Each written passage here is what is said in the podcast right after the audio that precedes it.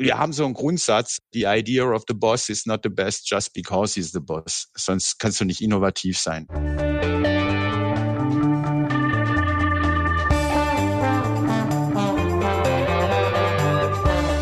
Alles neu, der Interview-Podcast aus dem Maschinenraum. Hallo und herzlich willkommen zu Alles neu aus dem Maschinenraum, dem Interview-Podcast für den deutschen Mittelstand.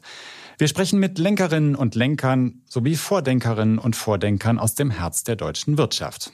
Und wir wollen vor allem wissen, was sie antreibt, sie inspiriert und wie sie ihre Unternehmen auf die Zukunft vorbereiten.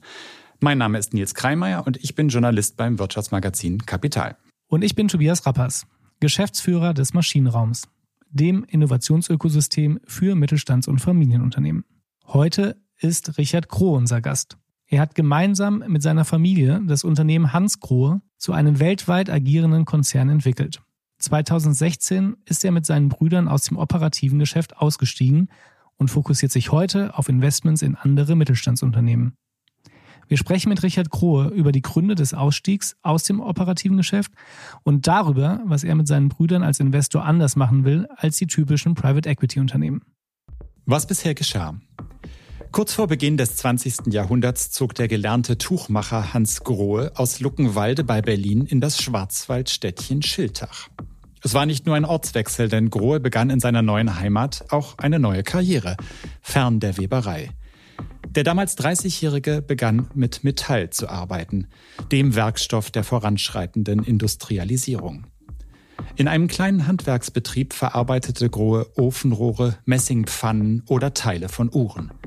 Vor allem aber gehörten Blechbrausen zum Angebot des kleinen Unternehmens. Und das erwies sich als erfolgsträchtige Idee. Die privaten Haushalte entwickelten sich und damit einher ging ein Hang zum Komfort. Die Dusche war der perfekte Ersatz für alle, die sich kein eigenes Bad leisten konnten. Und Hans Krohe lieferte die Ausrüstung dafür. Das Sortiment wuchs und auch die Ideen. Das Unternehmen trieb die Handbrause voran und erfand etwas, was heute in jedem Badezimmer montiert ist. Die Duschstange. Heute ist Hans Grohe eine international bekannte Marke im Sanitärbereich. Das Unternehmen macht über eine Milliarde Umsatz im Jahr und hat weltweit fast 5000 Mitarbeiter. Mehrheitsgesellschafter ist die US-amerikanische Musco Corporation. 32 Prozent der Anteile aber werden von der Syngro gehalten, hinter der die Familie Grohe steht. Diese Beteiligungsgesellschaft soll in andere Unternehmen investieren und damit ein Portfolio außerhalb von Hans Grohe etablieren. Geschäftsführer der Syngro Capital GmbH ist Richard Grohe, ein Enkel des Firmengründers. Und der spricht jetzt über seine Pläne. Im Podcast Alles neu aus dem Maschinenraum. Lieber Herr Grohe, schön, dass Sie heute unser Gast sind. Ja, schön, bei Ihnen Gast zu sein. Herr Grohe, ähm, der Maschinenraum ist ja eine Initiative vom Mittelstand für den Mittelstand, in dem sich mittlerweile über 45 Familienunternehmen vereinen, um gemeinsam Zukunftsthemen besser zu verstehen und mutiger zu gestalten. Und wir haben ja auch einen physischen Ort hier in Berlin, wo auf mehr als viereinhalbtausend Quadratmetern Familienunternehmen Schulter an Schulter mit internationalen Innovatoren an ihrer Zukunft arbeiten. Stellen Sie sich doch einmal vor, dass Sie ähm, zu Besuch sind bei uns hier in Berlin. Sie kommen in den Maschinenraum, öffnen die Tür, kennen vielleicht den einen oder anderen Unternehmer, Unternehmerin, die Ihnen begegnet und treffen an der Espresso-Bar vom Maschinenraum Warren Buffett. Seinesgleichen US-amerikanischer Großinvestor, Unternehmer und CEO von Berkshire Hathaway. Und er gilt ja als einer der erfolgreichsten Investoren dieser Welt. Wie würden Sie sich vorstellen und ähm, worüber würden Sie wohl sprechen? Na, ich würde mich äh, mit meinem Familiennamen Richard Grohe vorstellen äh, oder ihn fragen, ob er gut geduscht hat heute Morgen. ja, und würde ihm dann sagen, dass er etwa 40 Prozent Chancen hätte, mit einem unserer Produkte äh, zu duschen. Und dann würde ich ihn fragen, naja, ja, warum er nicht unter seinem Produkt geduscht hat. Bei aller Erfolgreichkeit, ja. Mhm. Jetzt, jetzt haben wir Warren Buffett natürlich nicht ganz zufällig ausgewählt, weil es sich eben um einen Investor handelt. Und ähm, mhm. Sie haben ja auch äh, einen, einen Weg hinter sich im Grunde genommen, von aus dem operativen Geschäft bei Hans Grohe zu einem Investmentunternehmen. Und vielleicht, wenn wir mal den, diesen Schritt zurückgehen und Sie uns erstmal ähm, erklären, Sie sind seit 2016 nicht mehr operativ tätig bei Hans Grohe. Was war die Entscheidung dafür? Was war der Grund, weshalb Sie damals gesagt haben, äh, wir gehen da raus? Ähm, ja, es gab zwei Gründe. Äh, Ende 2016 äh, war das Unternehmen so weit, dass wir die Milliardenmarke äh, überschritten haben. Und wir sind eine kleine Familie und die Strukturen müssen zueinander passen. Äh, und manchmal ist die Familie dann auch zu klein. Äh, da geht es nicht nur um die Anzahl der Köpfe, sondern auch um die Fähigkeiten, äh, um etwas größere Unternehmen zu leiten. Da braucht man andere Tools. Wir fühlen uns eher in Situationen wohl. Ich hatte 17 Tochtergesellschaften zum Beispiel, wo man eben die Mitarbeiter noch kennt, wo man sich selbstwirksam fühlt, äh, äh, wenn man da rausgeht. Äh, der zweite Grund äh, ist natürlich, es geht, ich will nicht den abgegriffenen Terminus der, der Nachhaltigkeit nutzen, aber es geht ein Stück weit um Beständigkeit und dass die Dinge auch weitergehen. Äh, und in Familienunternehmen, ein Familienunternehmen hat viele Vorteile, aber einer der Nachteile ist, dass es natürlich extrem personenbezogen ist. Äh, und äh, ich glaube, ab einer gewissen Größe äh, kann man sich nicht mehr auf die einzelnen Personen verlassen, sondern muss nicht in Personen, sondern Prozessen denken. Und die zwei Gründe haben uns dazu getrieben, auch wenn es schmerzhaft ist, zu sagen, komm, jetzt geh mal raus und versuch mal vielleicht auf dem weiten Meer die eine oder andere Opportunität auch noch zu entdecken. Aber es waren eben diese zwei Themen, äh, das Thema Beständigkeit, äh, die Themen auch äh, weiter fortführen zu können in anderen Größen äh, und auch äh, auf einer persönlichen Ebene das Thema Selbstwirksamkeit. Mhm. Wenn man so eine kleine Kunststoffspritzerei hat mit 15 Leuten und abends die Tür zumacht, dann weiß man, wie man bei uns sagt, was du geschafft hast. Und wenn du halt 5000 Leute hast und du fängst an, irgendwelche Strategien zu machen und es wird vielleicht was oder auch nicht in vier Jahren, und meist interessiert es dann auch keinen mehr, weil alle auf grünere Weiden gezogen sind. Äh, das sind eben zwei unterschiedliche Paar Schuhe. Wenn man noch ein bisschen weiter in die Vergangenheit äh, geht, dann gab es ja auch schon mal so eine entscheidende Situation, in der Hans Grohe Großteil seiner Anteile auch abgegeben hat, in mehrheitlich in die Hände von der US-amerikanischen Gesellschaft.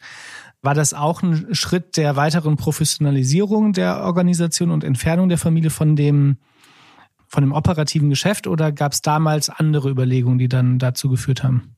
Mm, die erste Überlegung, die Masco reinzubringen, war 1984 mit 27 Prozent. Äh, und da ist ein ganz viel Zeit vergangen zwischen, also viel Wasser, die Kinzig in unserem Tal runtergegangen, mhm. äh, bis es dann 2001 zur Majoritätsübernahme kam. Äh, und äh, hier war im ersten Schritt äh, die Intention, 1984 an eine andere Technologie reinzukommen, nämlich wie so schön in der Einführung gesagt haben, nicht nur die Brause, sondern die hängt auch noch irgendwo. Das ist ein Misssystem. Wir wollten an ein Misssystem rankommen und das hat dann auch geklappt. Äh, und 2001 war es eher äh, das Thema, äh, dass natürlich eine Familie kein heterogenes Thema ist. Es ist nicht ein Monolith, ein Block. Äh, die machen alle Kinder, äh, die vervielfältigen sich nachher im Endeffekt, äh, die Anteile werden kleiner, die Erwartungshaltung mhm. größer mhm. nachher auf der Seite. Äh, und da ging es wirklich drum, auch wirklich äh, diese Firma ein Stück weit in professionellere Hände zu geben, die eben nicht personenbezogen sind. Äh, und die Masco damals schon langjähriger Partner hat diese Rolle übernommen und hat uns auch nachher auch die Transition, ich sage mal der Kernfamilie, weil mein Teil hat nie verkauft, äh, das Drittel haben wir immer gehalten und ich denke, wir werden es noch lange Zeit halten. Mhm. Äh, eben auch äh, die Möglichkeit gegeben, eine äh, ne, ne, ne unternehmensverträgliche Transition zu machen. Die meisten Familiengesellschaften äh, scheitern ja an den Generationswechseln und ich glaube, den haben wir jetzt in die dritte Generation reingeschafft. Äh, und so langsam kommt so viel Substanz, dass wir vielleicht noch eine vierte und fünfte schaffen. Ist denn dieser Schritt, die Mehrheit abzugeben an dem Unternehmen, wie, wie schwer ist Ihnen das gefallen? Oder, äh, oder gibt es da auch noch sowas, dass man das so ein bisschen bereut? Also Sie sagen ja selbst, das lag jetzt nicht alles in Ihren, in Ihren Händen, diese Entscheidung. Aber wir sprechen ja häufig mit Mittelständlern, die sagen, niemals, niemals äh, würden wir die Mehrheit abgeben, weil dann ist es nicht mehr mein Unternehmen. Wie sehr blutet einem da das Herz? Ähm ich würde nicht sagen, dass es Herz blutet, aber es kommt eine neue Phase, äh, die ungewiss ist, auf der anderen Seite natürlich sehr offen. Äh, äh, was kann man denn da tun? Und wir haben wirklich versucht, indem wir auch dabei geblieben sind und nicht take your money and run, äh, sondern indem wir auch weiter dabei sind, eben auch äh, die kulturellen Aspekte und auch die Werte, die eine Familie einbringen kann, in so ein Konstrukt eben auch aufrechtzuerhalten. Und ich glaube, äh, dass dieses Rezept funktioniert hat. Mhm. Eine eigene Struktur ist, ist, ist auch ein Differenzierungs- und Erfolgsfaktor. Äh, bei solchen Themen. Und äh, wenn Sie dann als Investor dann 100 Prozent haben, vielleicht viel zu weit weg sind von der ganzen Geschichte, dann mögen Sie vielleicht die eine oder andere Entscheidung etwas kurzfristig treffen, etwas unreflektiert. Und wenn Sie auf der anderen Seite einen Gesprächspartner haben, der 120 Jahre da ist, äh, der weiß, äh, wo die Knöpfe im Maschinenraum sind, äh, dann kommt man eben auf eine ganz interessante Geschichte, nämlich auf zwei unterschiedliche Perspektiven in der eigenen Struktur, nämlich eine sehr langfristige langfristige und eine sehr kurzfristig veranlagte. Und es ist unstrittig, dass du sowohl kurzfristig wie auch langfristig erfolgreich sein musst. Ähm, und äh, durch diese zwei Perspektiven, ähm, ganz unabhängig, wo die Majoritäten hängen, kommt zumindest eine Diskussion zustande. Und eine Diskussion sorgt immer für mehr Entscheidungstiefe. Und das hat uns und ob es uns oder unseren Partnern gut getan hat, ist eigentlich unre unrelevant, aber es hat dem Unternehmen gut getan. Mhm. Ich denke, das war ein großer Erfolgsfaktor äh, nach 2001 und Sie können das an der Umsatz- und EBIT-Kurve auch gut nachvollziehen. Ja, Sie, Sie waren ja dann im, im, im Nachgang auch zusammen mit Ihren, mit Ihren Brüdern ja auch lange Zeit auch operativ im Unternehmen tätig. Sie von ja. 2008 bis 2016 auch ich korrigiere, von 1986 bis 2016, äh, 28 Jahre auf Sanitärkilometer. Ja, genau. Und, und sie zählen nicht die, die, sie zählen nicht die Ferienjobs dazu ab zwölf, wo man dann kann man heute gar nicht mehr an der Siphonstandsmaschine dann seinen Akkord versucht hat und der Meister dann gekommen ist und auf schwäbische, badische Art gesagt hat und er hat seine Prämie schon wieder nicht geschafft. nee, was ich sagen wollte ist, ähm, von, ähm, von 2008 bis 2016 ja auch in der, im Vorstand sozusagen auch als stellvertretender ja. Vorsitzende und insbesondere für den Bereich Innovationen ähm, und auch Marke zuständig. Ähm, und sicherlich haben Sie einen ganz großen Beitrag auch dazu geleistet, Hans Kroh zu diesem Premium-Label quasi hinzuentwickeln, ob mit operativen ähm, und strategischen Entscheidungen. Wenn wir jetzt in die Gegenwart schauen und in die Zukunft, können Sie ein bisschen beschreiben, was Sie sich mit Ihren Brüdern jetzt vorgenommen haben, nachdem Sie dann aus dem Unternehmen operativ ausgeschieden sind und was Sie heute beschäftigt? Na, zum einen beschäftigt uns Hans Kohe natürlich deutlich äh, immer noch, mhm. äh, weil wir natürlich äh, über äh, den Aufsichtsrat natürlich auch immer noch dabei sind. Ähm, unter anderem auch, äh, wenn man dann äh, in derselben Lokalität wohnt wie äh, die ehemaligen Mitarbeiter äh, dann auch äh, der eine oder andere, der meint, äh, es sei jetzt nicht so toll und äh, man muss ja auch viel erklären nachher, wie Entscheidungen sind. Äh, also Hans Grohe bleibt natürlich äh, äh, top of the agenda. Äh, auf der anderen Seite ist uns gelungen, während all der Zeit, wir haben uns unter Brüdern sehr früh gepoolt, nämlich schon 1997, also bevor diese Veränderungen stattfanden, äh, und haben entschieden, die die, das Vermögen, das durch Hans Grohe anwächst, eben auch dort drin zu halten. Mhm. Äh, und ähm, dadurch hat man eigentlich schon einen gewissen Topf von Sekundärvermögen, der sich gebildet hat. Und da alle operativ an der Täte waren, also im Maschinenraum die Kohle geschippt haben, dann kommen sie ja nicht zum Geld ausgeben nachher im Endeffekt. Hat sich also einiges dann äh, äh, dort angesammelt. Und uns ging es eigentlich drum, äh, dieses Thema Familie auch weiterzuführen. Wir haben und vielleicht kann der eine oder andere Mittelständler auch äh, ein bisschen davon berichten. Äh, man merkt halt, dass ähm, Vermögen wenn man es dann aufteilt unter die Familienmitglieder, eine, eine hohe Fliehkraft hat, eine Sprengkraft. Äh, dann nimmt jeder so seinen Teil und fängt wieder sein kleines Ding an. Und wir haben sehr schnell entschieden, äh, hier kollektiv vorzugehen, nämlich zu sagen, es ist viel besser, äh, wenn jeder von uns äh, alle miteinander an einem großen Rad drehen, als jeder am kleinen Rad. Äh, und Vermögen ist ja nichts anderes als das, was man vermag, ist ja Gestaltungspotenzial. Äh, und ähm, es gibt ja auch noch dieses Thema Lernkurve, wenn Sie dann 28 Jahre Sanitär auf dem Zähler haben und wirklich schon alles gehört haben, außer von den Neuen, die dann an Bord kamen und da äh, ins Management reingekommen sind, dann wollen sie vielleicht als Einzelner, aber auch als Familie in der Lernkurve etwas weitergehen. Und mhm. äh, was wir vorhaben, ist äh, wirklich auf der einen Seite äh, diese operative Erfahrung, die wir haben, äh, auch anderen Unternehmen zur Verfügung stellen. Äh, eine der besten operativen, auch schmerzhaften Erfahrungen, die wir gemacht haben, ist natürlich äh, die Transition. Das Thema, äh, wie kommt man als Familie aus so einer Nummer wieder raus? Was macht man mit einem 70-jährigen Patriarchen, dem man sagt, du, also jetzt reicht's mal in der Geschäftsführung, geh mal bitte in den Aufsichtsrat. Äh, und ich glaube, diese, diese Fähigkeiten, kann man natürlich auch äh, wertstiftend äh, anderen Unternehmen zur Verfügung stellen. stellen.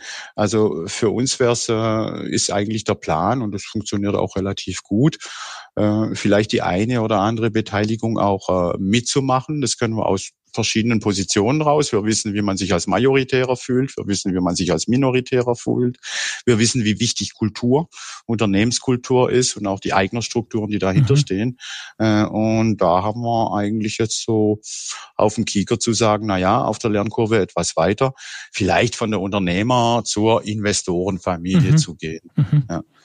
Und es kommt ja immer diese Geschichte der Nachhaltigkeit. Äh, wie beständig kann man so etwas machen? Denkt man jetzt äh, in Quartalen oder denkt man in Generationen?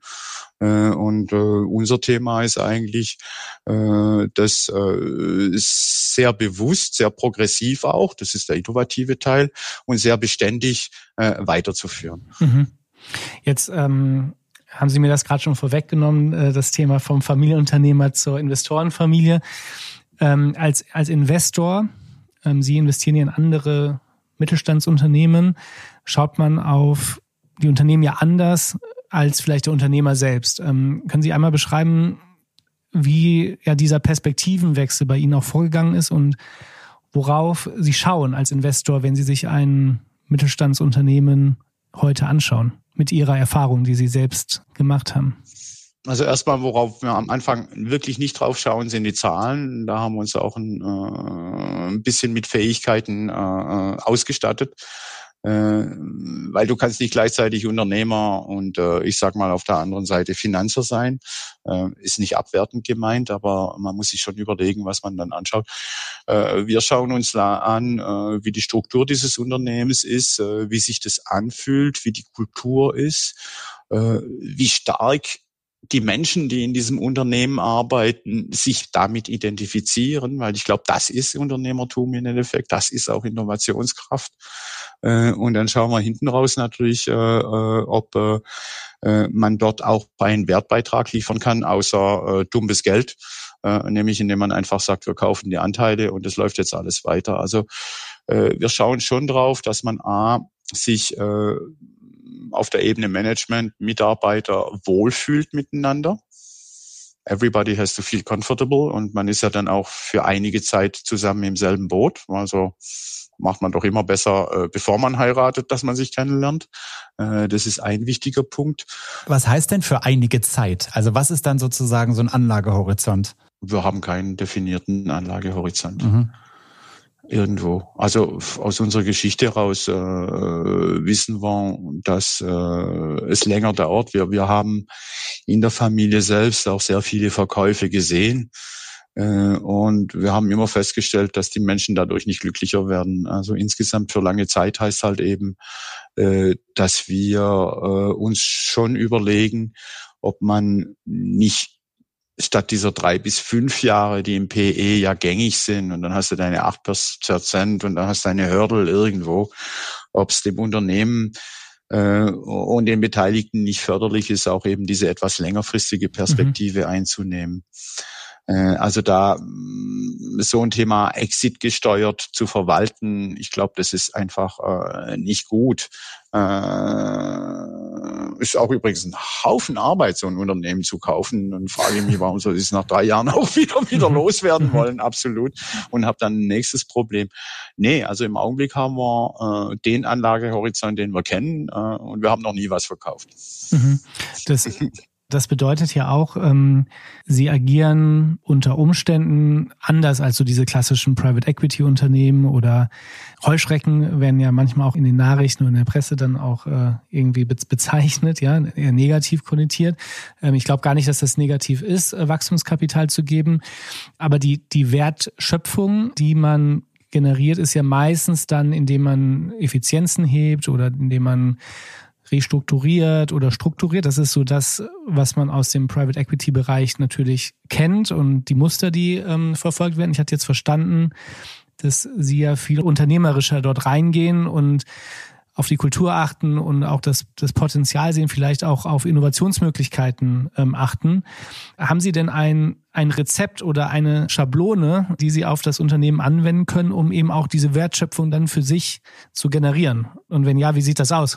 Mm, ja, erstmal zum Anekdotischen, also dieser, dieser Terminus der Heuschrecken für Private Equity äh, ist ja auch ein Stück weit äh, ein bisschen durch meine Familie entstanden. Das war jetzt die andere Seite von Friedrich Grohe, die damals verkauft hatte. HEMA an BC Partners, also zum ersten Mal PE, zuerst mal an die Börse gegangen, dann von der Börse genommen und dann an Private Equity verkauft. Und damals war der Herr Mündefering gerade Kanzlerkandidat und das war sein Wahlkreis. Das hat er gar okay. nicht gut gefunden und somit wurde auch dieses Heuschrecken äh, äh, geprägt. Man sieht dann eben, dass äh, vielleicht die Finanzwelt, die PE-Manager nicht unbedingt äh, gute Marketingleute sind. Im Endeffekt hat es wirklich lange gedauert, bis diese Marke wieder runtergegangen ist. Und für uns ist es natürlich auch ein Stück weit Verantwortung, weil es ein bisschen direkt mit unserer Reputation verwoben ist. Eine Schablone in der Richtung glaube ich nicht, äh, dass es geht. Es geht ein bisschen in Richtung äh, äh, Intuition. Ich glaube, man muss eben diese Kunst haben, auf der einen Seite wirklich äh, wenn es um, um, um Kauf eines Unternehmens geht, eben nicht nur zu sehen, na, als Unternehmer wird mir das gefallen, das riecht gut, äh, da hat's Potenzial. Äh, man muss ja dann auch auf der anderen Seite die Zahlen anschauen, innovativ in dem, was wir haben. Wir haben keine Private Equity Struktur, wir haben auch kein Family Office, wir haben Hybrid dazwischen.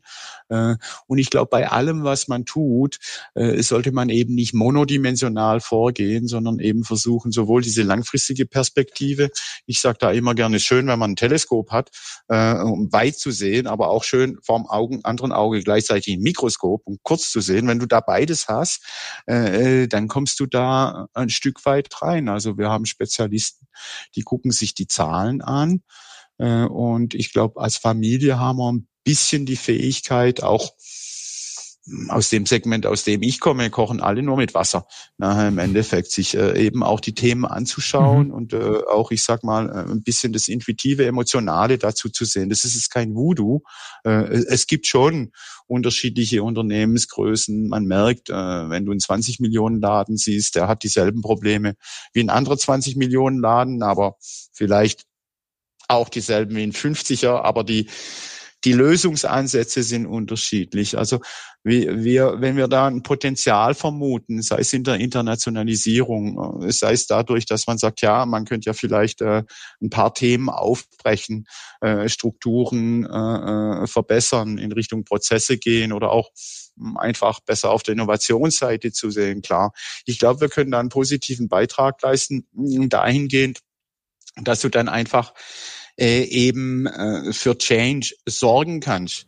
Mhm. Und ich weiß, dass Change Management relativ negativ besetzt ist, aber da geht es nicht darum, im ersten Schritt zu gucken, äh, wo kann ich jetzt noch äh, äh, das Blech ein bisschen dünner machen, damit ich nochmal äh, einen Cent spare, sondern wie man bei uns sagt, äh, äh mit der Wurst nach der Speckseite schmeißen, sondern sagen, wo hat dieser Laden eigentlich nochmal ein Potenzial? Mhm. Wo sind diese Menschen, die diesen, diese Unternehmung äh, äh, managen, äh, steuern? Wo haben die ihre blinden Flecken? Können wir vielleicht mit unserem etwas breiteren Ansatz, mit dem Teleskop, versuchen da äh, eine Aufbruchstimmung zu erreichen. Äh, äh, da wird, wird diese Organisation auch weiterbringen. Jetzt ist es ja nicht so im deutschen Mittelstand, dass wenn jemand von außen kommt und sagt, ich möchte mich gerne an Ihrem Unternehmen beteiligen, dass da alle Hurra schreien. Normalerweise ist da ja, ja. Äh, eine sehr große Reserviertheit. Wie werden Sie denn da aufgenommen? Werden Sie anders aufgenommen, weil Sie sozusagen Teil der Clique sind? Oder wie sieht das aus? Ja, ich finde, ich glaube, der Stallgeruch hilft mhm. bei der ganzen Geschichte natürlich. Und ich glaube auch, dass jeder, der mal mal im Mittelstand gearbeitet hat, auch an maßgebender Stelle, auch eigener war, merkt, dass es da gewisse Probleme gibt, die alle gleich sind. Und natürlich sind die Lösungen immer sehr unterschiedlich dort, aber einfach dieses Verständnis, wie viel macht es von meiner Identität als Eigner aus, wenn ich da ein paar Prozente habe? Was passiert, wenn ich mit meinem Auto durch dieses Dorf durchfahre und ich mache eine falsche Entscheidung? Werde ich jetzt dann äh, äh mit Gummibärchen beworfen oder stechen sie mir die Reifen auf nachher auf der anderen Seite? Also ich glaube, da hat man eine gewisse Verständnisebene, die, die hilft, eben dann auch die Diskussion fortzuführen. Äh, und wenn sie natürlich, äh, wenn Warren Buffett kommt äh, und irgendwas von KPIs und Indexen und Marktentwicklung in den nächsten drei Jahren erzählt, da kommen sie an die Menschen gar nicht ran, mhm. weil sie gar nicht verstehen, was die motiviert und was die treibt. Und ich glaube, die Chemie muss stimmen. Auf der eigenen Seite muss auch die Chemie stimmen. Wie gesagt, die meisten Unternehmen brechen auseinander, weil es Krach im Gesellschafterkreis oder im Anteilseignerkreis gibt. Äh, und da sagen wir, everybody has to feel comfortable. Da beschnuppert man sich lieber ein bisschen und man wird da auch relativ gut aufgenommen, weil ich meine, es ist ein schönes, ich glaube, Tolstoi, Anna Katharina hat irgendwie, der erste Satz ist, so, jede Familie hat ihre eigene spezifische Art, unglücklich zu sein. Aber wir haben alle dieselben Probleme. Wir tragen es nur anders aus nachher im mhm. Endeffekt. Allein dieses Verständnis hilft aber.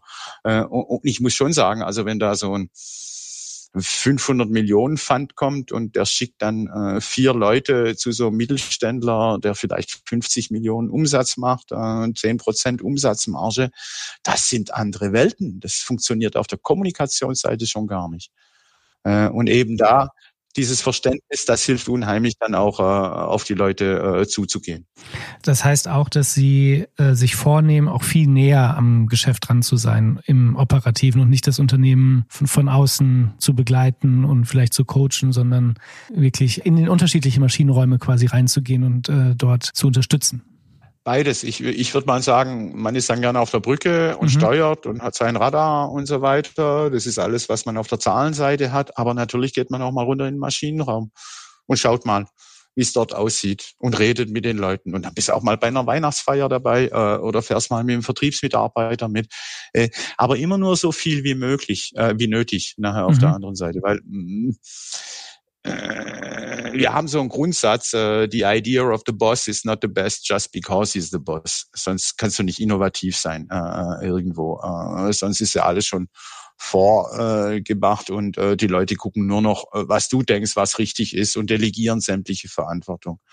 Äh, nee, wichtig ist immer eine gute Diskussion und wenn möglich auf mehreren Ebenen als nur über die Führungsspitzen. Mhm aus der, aus der Zeit, aus der operativen Zeit bei Hans Grohe, welches Learning haben Sie mitgenommen, was Sie jetzt gerne weitergeben an die Beteiligung? Dass wir auf der einen Seite immer sehr gut beraten sind, wenn es um Standeswahrung geht, dass man äh, mit Standards arbeitet. Dass aber, wenn es um Innovation geht, um Neues geht, dass man eben auch äh, äh, aufbrechen muss, äh, dass man dann eben äh, versuchen muss, die, die Standards fallen zu lassen.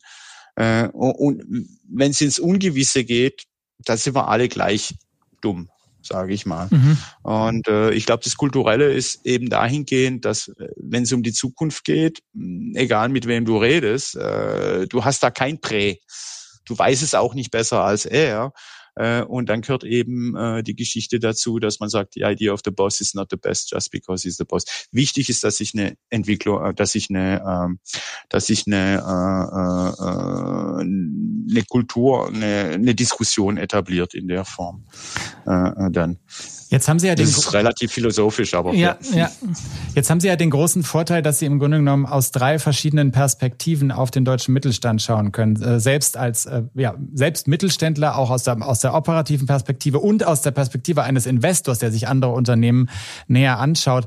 Also wenn man das so grob mal versucht zu überschauen, wo steht denn der deutsche Mittelstand? Wir, wir reden ja immer sehr viel darüber, an vielen Stellen hakt's noch, Digitalisierung kommt nicht voran in dem Tempo, in dem man sich das wünschen würde. Wie ist Ihr Blick darauf? Das Faszinierende am deutschen Mittelstand ist eben äh, dieses Thema, dass die Menschen mit viel Herzblut, mit sehr, sehr viel Überzeugung äh, äh, diese Dinge tun. Äh, es geht ja nicht um Grundlagenforschung, aber um etwas auszuarbeiten, um aus einer sehr komplizierten Geschichte was einfach zu machen. Äh, da sind die Mittelständler toll, äh, äh, weil da auch ein Vakuum ist. Die großen Konzerne tun das nicht. äh, nachher im Endeffekt. Die steigen dann auf dem Markt auf. Äh, und auch äh, dieses Risikobewusstsein des deutschen Mittelstandes ist, ist super. Wo es noch ein bisschen hakt, glaube ich, ist eben äh, den Horizont etwas zu erweitern äh, äh, äh, dann, dass man eben auch äh, von außen äh, äh, auch Dinge, die Fenster aufmacht in mhm. der Firma und frische Luft reinkommen lässt. Das, das, das ist ein Thema, äh, äh, wo dann eben auch über Generationen sich so ein Modus Vivendi etabliert. So haben wir es gemacht, so machen wir es auch weiterhin. Äh, und da gibt's schon die eine oder andere äh, äh, Firma, die dann ihre Innovationskraft verliert. Äh, äh, dann. Ähm, aber die Innovation ist immer noch das, nämlich, dass man sich Tag und Nacht 24-7 äh, jeden Tag und alle miteinander, egal ob er Chef ist oder Konstrukteur oder an der Maschine sitzt, dass man eben durch diese Proximität, diese Nähe, diese gemeinsame Identität an einer Lösung arbeitet. Äh, das sind immer sehr kleine Geschichten, es sind immer sehr groß, es ist immer incremental, äh, aber das kann der deutsche Mittelstand, wenn es wirklich darum geht, in Spezial, in, in, auf, auf Spezialfeldern noch mal ein Stück weit besser werden.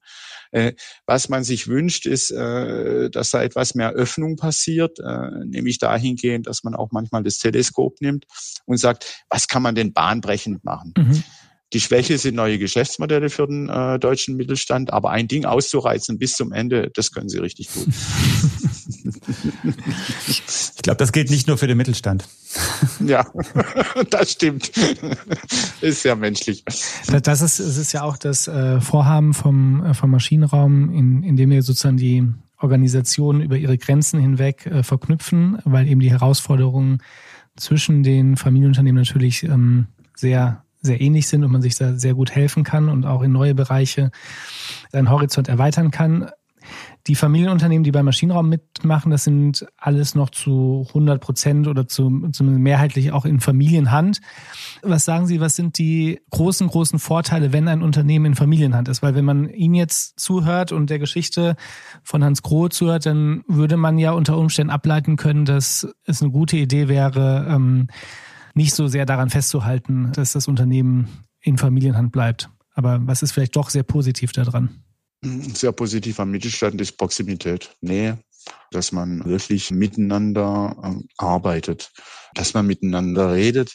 Noch positiver Mittelstand, äh, wenn du Eigner bist, ist, dass du eben auch verantwortlich bist, dass du eine gewisse Risikobereitschaft hast äh, und wir nennen das dann bei uns intern Demokratur. Also jeder redet mit. Aber im Endeffekt muss halt auch einer äh, dann auch entscheiden äh, bei der ganzen Geschichte. Und äh, eben diese Kombination aus Ja, wir können schneller, äh, wir können äh, äh wirklich auch äh, auch mal eine risikobehaftete Entscheidung ohne Absicherung treffen. Das ist wirklich äh, die Kraft des Mittelstandes. Daraus kommt so eine gewisse Agilität, die die Großen eben nicht haben. Mhm. Äh, und ich weiß nicht, ob es an den eigenen Strukturen hängt, aber diese Nähe hm, zu seinen Mitarbeitern, zum Unternehmen und dass das Unternehmen eigentlich wichtiger ist als die eigene Person im Mittelstand. Das ist bei den Konzernmanagern etwas anders gelagert. Äh, äh, ist eben das, was, was uns auch diese Dynamik und diese Kraft äh, gibt, eben die Dinge bis zum Ende zu machen. Und manchmal klappt's und manchmal klappt's nicht. wir haben am Ende des Gespräches immer noch drei Fragen, die wir unserem Interviewgast äh, stellen. Und ähm, ich habe auch drei hoffentlich spannende Fragen für Sie ausgesucht. Sie hatten am Anfang des Gesprächs gesagt, dass äh, diese Entscheidung, operativ aus dem Unternehmen herauszugehen, auch damit zu tun hat, den persönlichen Horizont zu erweitern und sich auch weiterzuentwickeln. Vielleicht ist es die erste Frage. Was, was lernen Sie denn gerade, was Sie noch nicht so gut können? Mm, ja, wir, wir lernen gerade äh, auf der einen Seite äh, Abstand zu nehmen, weil dieser Mittelstandstopf oder dieser Topf des eigenen Unternehmens ist auch etwas, was sich ja zu 80 Prozent beschlägt äh, irgendwo äh, äh, und du machst ja auch nichts mehr anderes. Also Abstand zu nehmen dahingehend, dass man eben auch andere Felder sieht äh, und eben auch äh, anfängt, Geschäftsmodelle zu verstehen. Äh, mhm. Äh, dort außerhalb des eigenen. Mhm. Und man versucht dann eben als Mensch versucht man ja immer Matrixen, Muster zu erkennen und man erkennt Muster bei der ganzen Geschichte. Äh, aber man sieht dann eben auch, mh, hm, nur weil man es kennt, kann man es noch nicht. also kennen ist nicht können. Und äh, ja, dieser Abstand hilft einem auch gegenüber dem eigenen Unternehmen, äh, äh, die Dinge etwas weiter zu sehen. Und es ist viel einfacher, jemand zu sagen, äh, von Weitem, komm, geh mal in die Richtung, denk mal über Digitalisierung nach und auf der anderen Seite sitzt du gerade in deinem eigenen Schiff äh, und sagst, oh, jetzt haben wir diese, diese Datenproblematik und äh, haben dieses PMI, wo da reinkommt und BIM kommt auch noch. Äh, man, man ist nicht mehr so, ich sag mal, den Zwängen verhaftet, die das Unternehmen fordert und man ist dann auch etwas visionär. Mhm. Äh, also diesen Abstand, hm, den finden wir gut, weil es eben auch hilft, äh, vielleicht auch noch ein bisschen weiter zu sehen mhm. als nur operativ. Wir hatten am Anfang über Warren Buffett gesprochen, dann haben wir den Begriff der Heuschrecke in den Mund genommen und ähm, ich glaube, während des Gesprächs wird auch deutlich, dass ähm, Sie eine andere Perspektive als ähm, Investor einnehmen, zusammen mit Ihren Brüdern. Haben Sie denn dennoch Vorbilder oder Vordenker, an denen Sie sich orientieren, um jetzt dieses neue Kapitel auch erfolgreich zu schreiben? Also ich kann da nur einen Satz von Saint-Exupéry zitieren, nämlich dieses Thema mit den, mit den Menschen und den neuen Ufern, dass man eben vielleicht nicht nur die Werkzeuge braucht, den Hammer, das Holz, äh, sondern dass man vielleicht auch den Menschen vom Meer erzählen soll, von der Schönheit der Weite, um eben dort aufzubrechen. Äh, äh, ein Vorbild in dieser Form eigentlich nicht. Ich komme wieder dazu, dass sämtliche Situationen spezifisch sind und es dir keiner für dich lösen kann. Man muss halt selber mit der Hand am Arm nachher machen. Äh, ich glaube, man muss dann äh, eine gewisse Überzeugung haben von dem, was man tut. Man muss fähig sein, hier auf der Lernkurve ein bisschen weiterzugehen. Äh, und natürlich, äh, wie immer beim Lernen, äh, braucht man eben auch die Rückschläge. Mhm. Äh, man lernt ja nicht aus seinen Siegen, sondern aus seinen Niederlagen. Ja. Sehr schönes Bild übrigens, das mit dem, mit dem Schiff. Das habe ich auch sehr früh gelernt, äh, dass es darum geht, die, die Menschen zu motivieren und ähm, nicht nur die, die Werkzeuge an die Hand zu geben. Ich stelle immer wieder fest, wie literarisch gebildet unsere Gesprächspartner sind. Wir hatten heute Tolstoi und Saint-Exupéry in diesem ja. Podcast. Wir haben auch schon ganz andere Fälle gehabt. Also äh, vielleicht sollten wir so ein, so ein Handapparat zusammenstellen von Belletristik, ja, Belletristik zum Podcast. Nein, nein, alles super. Alles gut. Ähm, finden sich übrigens auch immer in den Show Notes ähm, die, die Hinweise und Empfehlungen sozusagen unserer Gäste. Ähm, Herr Kroh, wir haben noch eine letzte Frage für Sie. Ähm, und das ist eine Frage, die wir jeden Gast stellen. Welches Kapitel Familiengeschichte möchten Sie mal geschrieben haben? Eigentlich alle. Äh, Im Endeffekt, äh, weil es ist ja äh, eine, es ist ja eine Kontinuität äh, am liebsten hätten wir mal ein bisschen mehr Informationen, was in Zukunft geschrieben wird. Aber ansonsten 120 Jahre äh, Unternehmens- und Unternehmergeschichte. Äh, wir schreiben die übrigens auch, äh, ich glaube vielleicht auch äh, für andere in dieser Position, die die Erdachse verändert sich um keine Nanobogensekunde, nur weil wir die Duschstange erfunden haben, die chronische Mutter und äh, den Bügelgriff am Mischer äh, irgendwo. Aber es äh, ist dann immer so, dass man auch die Dinge, ich sag mal, dokumentieren, retten muss. Also wir, wir versuchen uns sehr, sehr aktiv mit der Herkunft zu beschäftigen auch indem man es richtig sicherstellt, indem man auch sagt, na ja, lass uns es auch mal archivieren, lass auch mal lass es uns mal formulieren in irgendeiner Form. Es geht da nicht drum um Biografien schreiben, sondern einfach äh, äh, diese Herkunft eben auch, äh, wir sind ja nur die Gegenwart, wir reichen es ja nur weiter, auch, auch den zukünftigen zur Verfügung zu stellen. Und von mhm. daher ja alle äh, und dann eben äh, in der nötigen äh, äh Dichte, äh, äh, dass man daraus auch, auch lernen kann, weil vieles von dem, was wir in Zukunft tun, hat es schon mehrmals in der Vergangenheit gegeben. Siehe Patchwork-Familien, mhm. siehe Gesellschafterbereinigung und so weiter und so fort.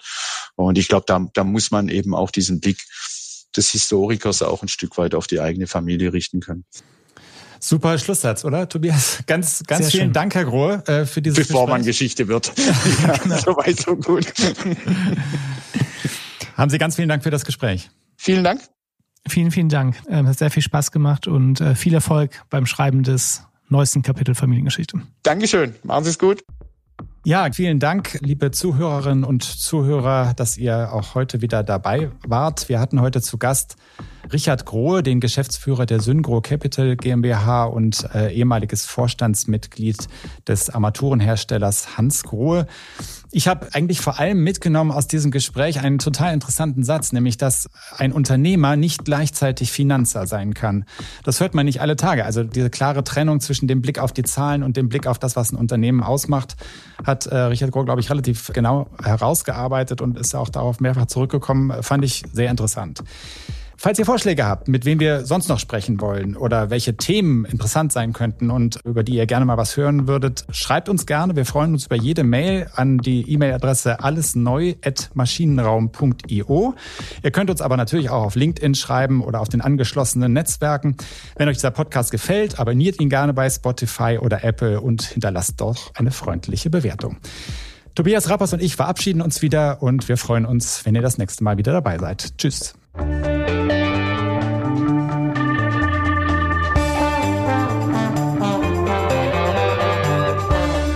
Alles neu, der Interview-Podcast aus dem Maschinenraum.